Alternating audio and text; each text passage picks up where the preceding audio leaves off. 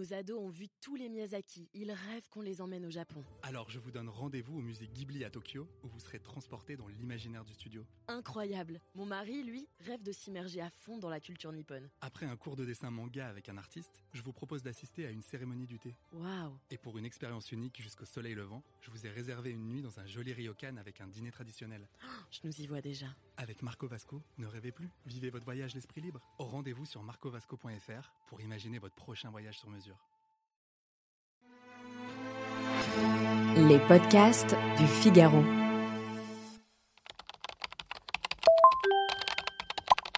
Vous connaissez Sarah Rivens?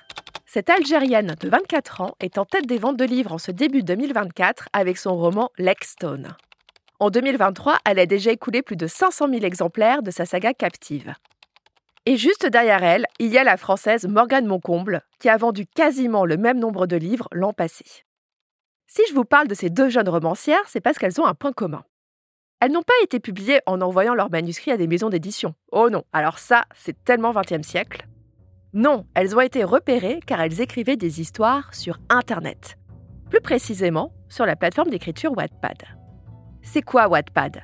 Pourquoi les éditeurs passent par ce type de plateforme pour dénicher des plumes et pourquoi c'est si efficace au niveau des ventes? Allez, venez, je vous explique tout en moins de 5 minutes. Publier sur Internet, en vrai, ça n'a pas grand-chose de nouveau. Toute une génération de dessinateurs comme Boulet, Pénélope Bagieux ou Marion Montaigne a débuté sa carrière à la fin des années 2000 grâce au blog BD. À la même époque, Amazon a lancé Kindle Direct Publishing, KDP pour les intimes, un service d'auto-édition de livres numériques où a été publié pour la première fois 50 nuances de gré avec le succès que l'on connaît. Les plateformes d'écriture comme Wattpad sont différentes pour deux raisons. Ici, l'auteur amateur publie son histoire au fur et à mesure, chapitre par chapitre. Et surtout, on y trouve une couche de réseau social. Les lecteurs laissent des commentaires sur les chapitres, notent les histoires et se les recommandent.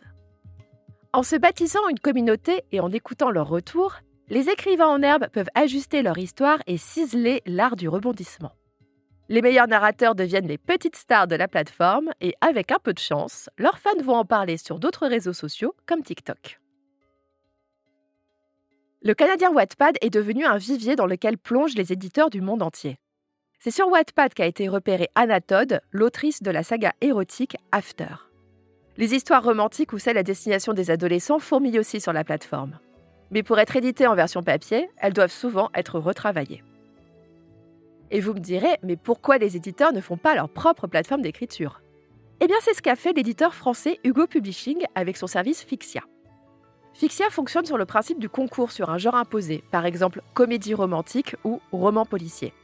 Les participants publient leur premier chapitre et seuls ceux qui récoltent suffisamment de likes peuvent continuer l'aventure. Plus on avance dans la compétition, plus le nombre de likes est haut. Le gagnant remporte un contrat d'édition. J'ai discuté avec Hugo Publishing et il m'expliquait que ce principe poussait les candidats à apprendre à se créer une communauté et à l'entretenir. Car ces fans seront bien pratiques le jour de la sortie du livre papier, car ils vont l'acheter, en parler autour d'eux et entretenir le bouche à oreille. L'autre intérêt de ces plateformes, c'est qu'elles décomplexent les écrivains en herbe. C'est difficile d'envoyer son manuscrit à des grandes maisons d'édition quand on est jeune, qu'on est loin de Paris et qu'on n'a aucune connexion avec le milieu littéraire. Ça paraît inaccessible. Ces plateformes, au contraire, ouvrent des portes qui paraissaient solidement fermées. Et ce ne sont pas les contes de fées qui manquent. Les plus grandes vendeuses de livres en France, que sont Melissa d'Acosta et Virginie Grimaldi, ont toutes débuté par l'auto-édition.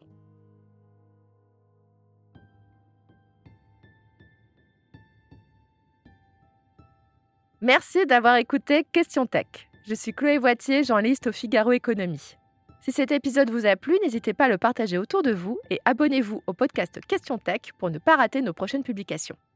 Vous pouvez retrouver Question Tech sur le site du Figaro, sur Figaro Radio, mais aussi sur Spotify, Deezer ou Apple Podcast. Et n'oubliez pas, dans la tech, il n'y a pas de questions bêtes. À bientôt!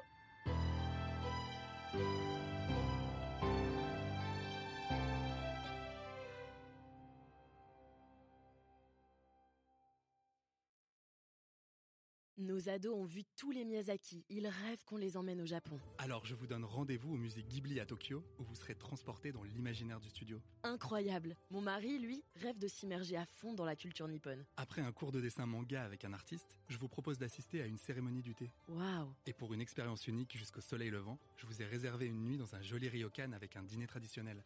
Je nous y vois déjà. Avec Marco Vasco, ne rêvez plus, vivez votre voyage l'esprit libre. Au rendez-vous sur marcovasco.fr pour imaginer votre prochain voyage sur mesure.